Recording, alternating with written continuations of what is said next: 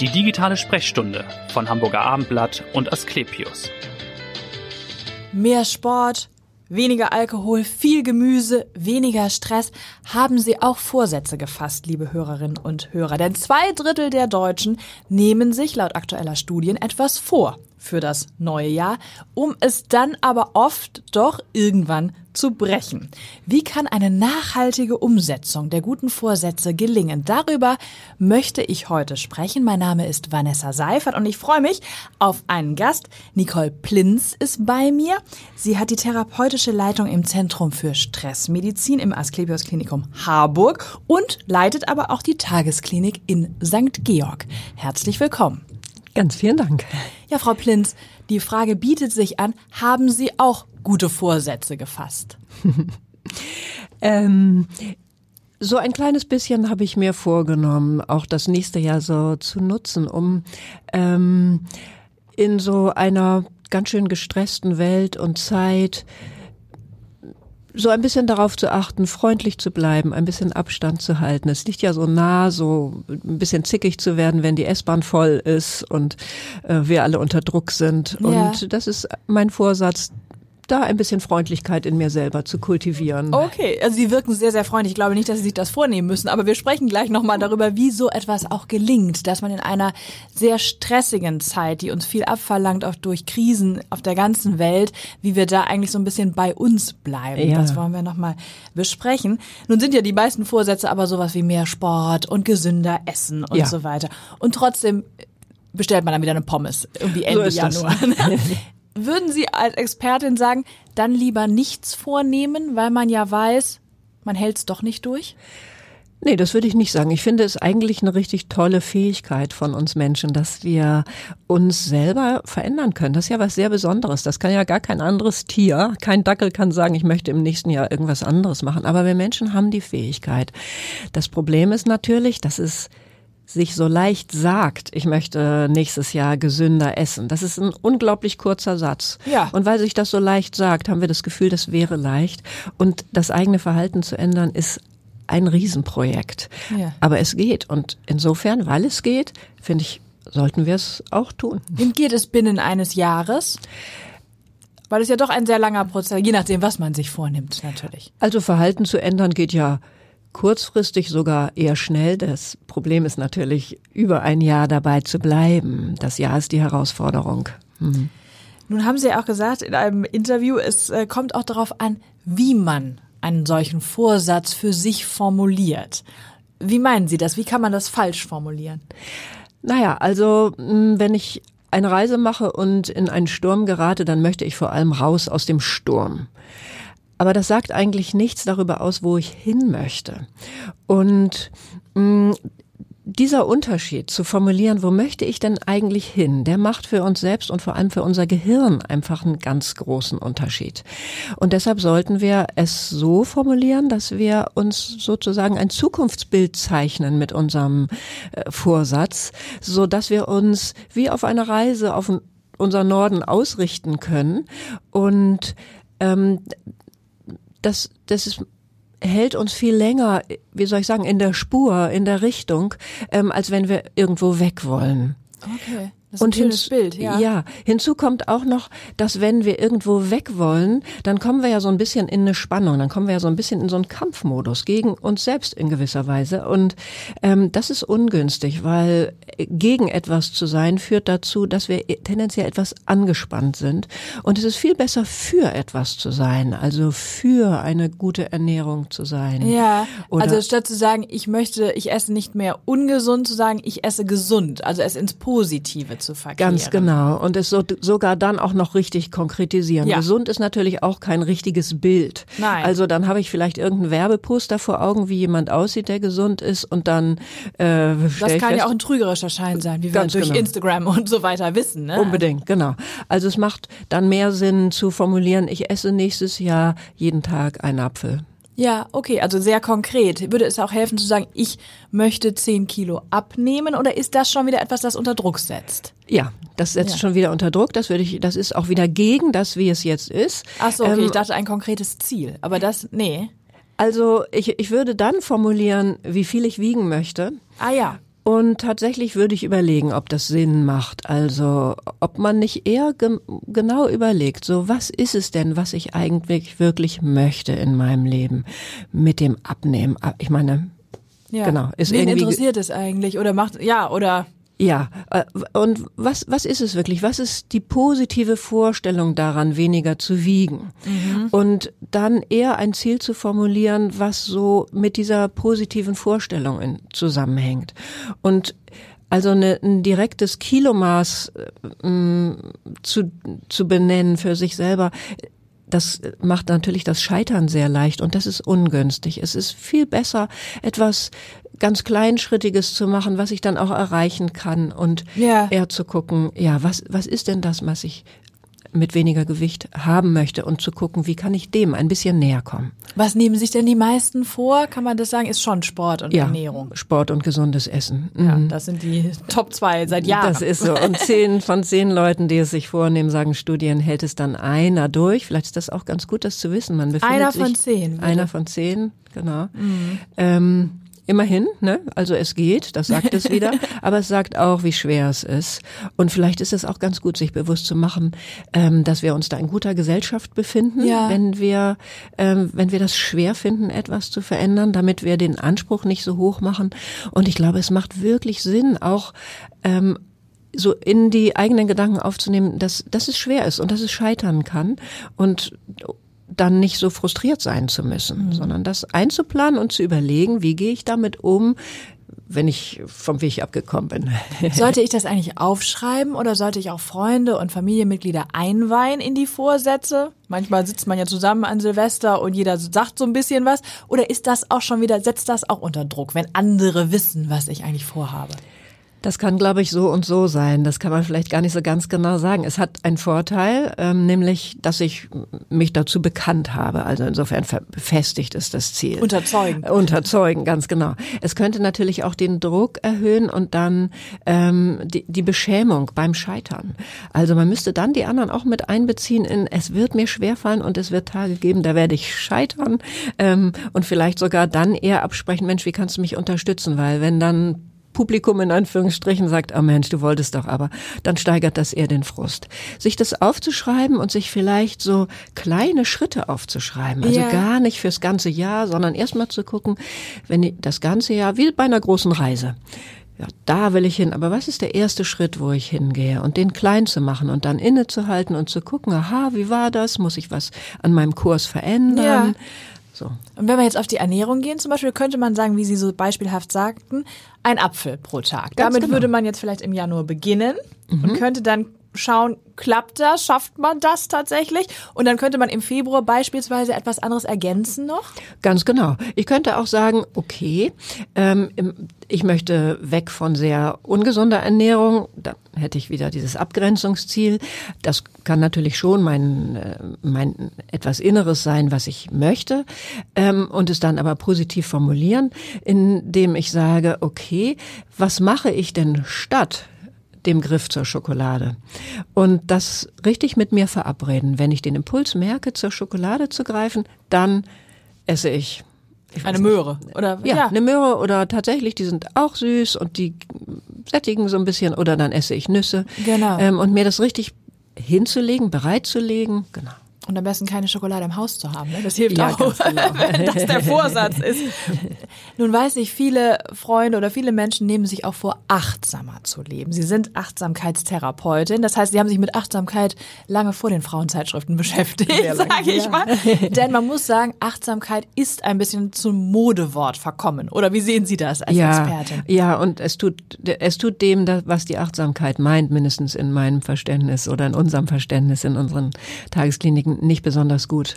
Ja. Ähm, weil es so viele Missverständnisse gibt und ja. Wie ist denn Ihre Definition? Achtsamkeit ist eine Haltung den Dingen und dem Leben und den Lebewesen gegenüber, die darin besteht, sehr bewusst zu sein. Letztendlich ist Achtsamkeit eine Form der Bewusstheit. Und Achtsamkeit heißt ganz anders, als man das so denkt, äh, häufig nicht Mensch, ich möchte jetzt vor allem auf mich achten und darauf achten, dass es mir gut geht oder so, sondern acht, natürlich soll es mir gut gehen, wie es allen Menschen gut gehen sollte am liebsten. Sondern Achtsamkeit ist wirklich das Kultivieren von Bewusstheit und letztendlich eher von einer Freiheit ähm, in meinen Entscheidungen. Mhm. Also es passt eigentlich gut zu den Vorsätzen. Ja, deswegen habe ich auch gedacht, ja. wir können den Bogen durchaus schlagen. Ja. Und wie Sie sagen, Achtsamkeit, auch das Thema auf andere zu schauen, auch Thema mhm. Empathie. Ich glaube, der Spiegel hatte vor kurzem eine große Titelgeschichte, wo ja das ja. auch thematisiert wurde, dass Achtsamkeit sehr viel dieses plötzlich dieses ich, ich, ich, ich gucke, dass es mir gut geht, ja. aber drumherum wird dann vieles ignoriert und das ist ja konterkariert die ursprüngliche Idee. Kom komplett. Also das ist wirklich überhaupt nicht, äh, das, das gehört einfach nicht zur Achtsamkeit, dieses, die Kunst, sich um sich zu kümmern. Das ist es nicht. Mhm. Sondern es ist ein Maß an Bewusstheit und äh, wissen Sie, unsere Gewohnheiten, über die wir gerade gesprochen haben, die sind ja so sehr automatisiert in uns, was evolutionär total sinnvoll ist. So, und Achtsamkeit würde bedeuten, dass mir das bewusst ist, dass ich so, vielleicht könnte man sagen, wie an einer Weggabelung, da brauche ich ja so einen kleinen Moment Moment der besonderen Wachheit, um nicht auf den gewohnten Weg einzubiegen, wenn ich heute eigentlich woanders hin möchte. Und dieser Moment, in dem ich so einen kleinen Moment plötzlich bewusst bin und merke, ah, was möchte ich eigentlich? Das könnten wir vielleicht als eine Art von achtsamer Haltung beschreiben. Und wie lerne ich das oder wie verbessere ich diese achtsame Haltung? Natürlich mit, mit, mit Experten oder Therapeuten, aber kann ich jetzt auch im Alltag, gibt es tatsächlich eine App, bei der Sie sagen, das empfehle ich, das kann man mal ausprobieren? Ja, ich finde, es gibt sehr schöne ähm, Achtsamkeits-Apps.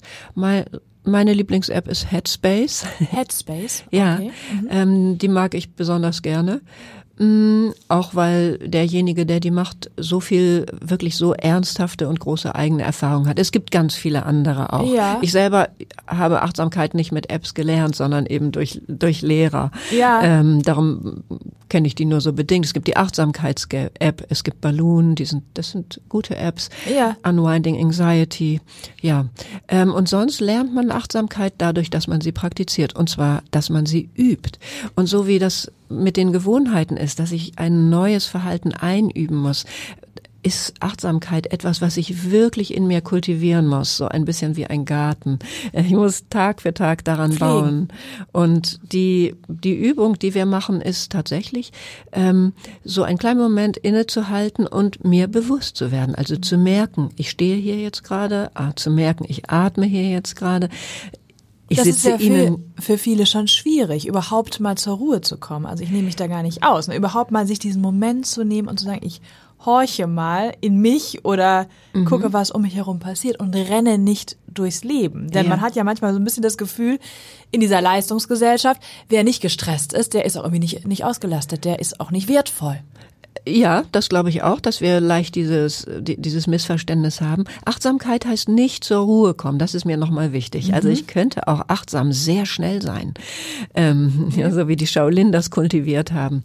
Ähm, aber ja, ich glaube auch, es ist an der Stelle tatsächlich schwer, auch nur innezuhalten, wo es, ähm, wo wir uns auch darüber verbünden miteinander, dass wir gemeinsam darüber schimpfen, wie stressig die ganze Welt ist. Und wenn man jetzt aber nochmal auf den Stress schaut, den ja viele Menschen empfinden, wann ist, wann äußert sich Stress? Wann ist es zu viel, dass man sagt, oh, das ist jetzt, da muss man schon vielleicht einen Arzt, eine Therapeutin, einen Therapeuten aufsuchen? Wenn man körperliche Sensationen hat, wie, weiß ich nicht, Herzrasen, Atemnot. Ja, also dann mindestens, dann tatsächlich ein Arzt. Ne? Ja. Ähm, also ganz grundsätzlich ist Stress ja gesund, ehrlich gesagt. Es ist ja einfach die gesunde Antwort eines Organismus, also eines Lebewesens auf eine Herausforderung. Und insofern ist Stress erstmal gesund. Wir wachsen ja auch am Stress. Ähm, aber Stress kann sich eben gegen die eigene Gesundheit richten, wenn ich so das verliere, was ich eben als die Wahlmöglichkeit beschrieben hätte, hatte mhm. und automatisch hinein, hineinrutsche in immer mehr Stress, dann beginnt es, ähm, dass mein Verhalten immer automatischer wird und dass ich nicht mehr runterfahren kann und dann kann es schädigend werden. Ja, Sie haben das gesagt. Also vielleicht einen Arzt aufsuchen sollte ich, wenn ich merke, ähm, ein Wochenende reicht mir gar nicht mehr, um auch mal wieder rauszukommen aus dem mhm. Stress. Ähm, ich bin mehr und mehr schlecht gelaunt zum Beispiel. Ich weine grundlos oder schreie grundlos oder bei kleinen Gründen und natürlich auch die ganzen körperlichen äh, Symptome, Sachen, die sich Symptome. dann, ja. Aber auch sowas, also wenn ich merke, ich habe eigentlich nur noch Lust auf Süßigkeiten und Chips, auch das ist ein Stresszeichen. Okay. Auch das könnte schon heißen, da muss ich nicht zum Arzt, aber es könnte heißen, dass ich mal mehr bewussten Augenblick Zeit nehme, zu gucken, muss ich was ändern, könnte ich was ändern. Ja, das heißt, wer kommt zu Ihnen, zum Beispiel in die Tagesklinik nach St. Georg, mit welchen Patientinnen und Patienten haben Sie zu tun? Dort? Ja, also wir haben zu tun mit Menschen, die tatsächlich über die Belastungen ihres Alltages dann in eine richtig schwere Krise geraten sind, die wir als Depression oder Angsterkrankung diagnostizieren würden. Menschen jeden Alters und jeder Profession. Also ist es so tatsächlich so ein bisschen, es kann jeden treffen. Wie ist Ihre Erfahrung? Ja, das ist so. Also tatsächlich vom Gleisarbeiter bis zur Bankdirektorin kann es jeden treffen und so ist es auch. Das sind auch die Menschen, die zu uns kommen. Eine, äh, ein großes Spektrum, auch im Alter. Ähm, genau. Ich würde sagen, die meisten unserer Patienten sind so wie sagt man, in den besten Jahren Ja. des Lebens. Ähm, aber das ist natürlich auch die Zeit, wo der Druck enorm hoch ist. Die Rush Hour des Lebens, wie es so genau, schön heißt. ja. Ne? Und, Und- hat die Corona-Pandemie das nochmal verstärkt, diese Themen Homeoffice, auch so eine, es gibt keinen Feierabend mehr, die Grenzen verschwimmen, vielleicht zwischen Pause und Alltag. Hat das eine Rolle gespielt? Es hat manchmal ein bisschen, es hat ein bisschen was verändert. Also zum Beispiel, dass dieses Thema der Einsamkeit im Homeoffice oder des unbegrenzten Arbeitens ein bisschen mehr Thema ist. Aber interessanterweise hat es nicht mehr ähm, Patienten zu uns äh, geführt, was vielleicht allerdings auch daran liegt, dass wir immer voll sind. Ja, also der Bedarf ist, ist offensichtlich da, ne? Und wenn man sich die Welt anschaut, das wird ja immer verrückter, es dreht sich immer weiter und wir sehen jetzt auch die Krisen Israel, Ukraine natürlich schon eine ganze Weile. Was empfehlen Sie da Menschen, die auch sagen, das fasst mich so an, ich kann das auch abends vielleicht gar nicht mehr loslassen, wenn ich Bilder gesehen habe im Fernsehen? Was empfehlen Sie da? Also ich glaube erstmal, sich, sich zu erlauben und sich bewusst zu machen, wir, wir haben auch Angst im Moment, ähm, die uns immer wieder mal packt. Ähm, das finde ich so wichtig, sich das bewusst zu machen, damit wir nicht so, wir nennen das immer das Ausagieren. Also damit ich nicht versuche, mir das selber lieber gar nicht zu merken, dass ich Angst habe, aber dann schlecht gelaunt durch die Gegend renne und eigentlich äh, auch noch Aggression in den Alltag hier bringe, in, in dem es vielleicht nicht so nötig wäre. Ähm, und ja, also ich, ich finde, man muss gucken, was wa- was ist hilfreich für mich selber? Hilft es tatsächlich ständig Nachrichten zu checken oder ist es eine gute Idee zu sagen, ich möchte schon informiert sein und dann festzulegen, was ich wann höre oder lese, aber nicht ständig so zwischendrin. Obwohl unser Stresssystem uns das fast ein bisschen nahelegt, dass wir ständig zwischendrin nochmal prüfen, ist es jetzt eigentlich schlimmer geworden Nochmal oder schnell nicht? und, nochmal ja. schnell lesen und es wird ja auch überall angeboten, überall die Bilder, selbst in der S-Bahn die Ich wollte Bilder. gerade sagen, da sind ja auch die Monitore und ja, ja. Sportstudio äh, kriege ich plötzlich Kriegsbilder gezeigt. Also das ist äh, ungünstig. Also, ich würde empfehlen, an der Stelle zu gucken, was ist hilfreich für mich selber und, und zu integrieren, wie kann ich mich auch beruhigen in meinem Alltag und mir das zu erlauben. Wir haben das große Glück, in einer, nicht in einer Krisenregion zu leben und wir dürfen das auch wertschätzen und genießen, dass das nicht so ist und tatsächlich dafür sorgen, dass wir uns beruhigen können. Also etwas Schönes machen mit der Familie, sich mit einem Freund treffen oder einer Freundin und ähm, das ganz bewusst auch als Ausgleich machen. Was machen Sie persönlich denn zum Ausgleich? Was machen Sie, um sozusagen abzuschalten vom Alltag? Also ja, Sie haben das gesagt, ich praktiziere natürlich selber seit 30 Jahren ganz viel Achtsamkeit in der Zen-Tradition. Ähm, ich mache Yoga, das hilft mir total. Und ehrlich gesagt, da hilft mir nicht nur das Yoga, sondern die Tatsache, dass meine Lehrerinnen mich so gut kennen und mich anleiten. Und mir hilft es, ähm, ich lebe eigentlich in Schleswig-Holstein und habe da einen Garten. Das ist herrlich für mich, da meine Familie zu treffen und In der ähm, Natur zu sein? in auch. der Natur ein ganz, eine ganz große Ressource. Wenn ich auf die Ostsee gucke, dann Ja, das glaube ich. Das hilft immer. Das hilft Vielleicht immer. die letzte Frage. Wie sind Sie in dem Fachbereich gelandet? Wie sind Sie dazu gekommen, zu sagen, ich beschäftige mich mit Stressmedizin? Tatsächlich ist das ein Weg gewesen, der nicht damit begonnen hat, sondern ich habe in der Akutpsychiatrie zu arbeiten begonnen vor 30 Jahren. Und dann ähm, habe ich äh, auf unseren Depressionsstationen haben wir einfach festgestellt, es gibt immer mehr Menschen, die den Stress ihres Alltages mit in die Behandlung bringen. Und wir hatten immer mehr das Gefühl, darauf haben wir gar keine passende Antwort. Wir sind so auf psychiatrische Patienten ausgerichtet. Aber für diese Fragen haben wir eigentlich keine Antworten und in unserer Behandlung. Und dann haben wir begonnen zu suchen. Und dann war es ein langer Prozess der Suche, in dem wir mit unseren Patienten und deren Fragen und deren Geschichten zusammen gelernt haben und uns ausgerichtet haben. Und irgendwann merkte ich, Mensch, das, was mir selber hilft, die Achtsamkeit, die hatte ich zunächst überhaupt nicht in Zusammenhang mit meinem Beruf gebracht. Ähm, das ist eigentlich etwas, ähm, was ich vielleicht auch gerne weitergeben möchte und was auch anderen helfen kann. Genau, und deshalb haben wir uns heute getroffen. Es war sehr schön, dass Sie da waren und so wunderbar erzählt haben, was helfen kann, wie man Vorsätze vielleicht auch umsetzen kann, indem man sich so ein bisschen schrittweise herantastet und sich selbst auch nicht überfordert mit zu großen Zielen. In diesem Sinne vielen Dank für Ihren Besuch. Ein glückliches, ein achtsames neues Jahr wünsche ich Ihnen. Und Ihnen auch, liebe Hörerinnen und Hörer, und hören Sie gern wieder rein in die nächste digitale Sprechstunde. Dankeschön. Ganz vielen Dank. Weitere Podcasts vom Hamburger Abendblatt finden Sie auf abendblatt.de slash podcast.